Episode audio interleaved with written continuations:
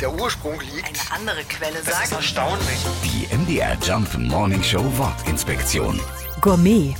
Wir hören es schon am Klang. Der Begriff Gourmet kommt aus der französischen Sprache. Dort wurde früher der Gehilfe eines Weinhändlers als Gourmet bezeichnet. Ins Deutsche übersetzt wurde der Ausdruck dann im 19. Jahrhundert, deshalb auch zuerst als Weinkenner. Erst später wurde daraus der Feinschmecker, so wie der Begriff Gourmet auch heute noch verwendet wird. Ganz anders als in Frankreich übrigens, wo der Gourmet auch heute noch als Kenner und Liebhaber im Speziellen von Wein verstanden wird. Die MDR Jump Morning Show Wortinspektion. Jeden Morgen um 6.20 Uhr und 8.20 Uhr und jederzeit in der ARD Audiothek.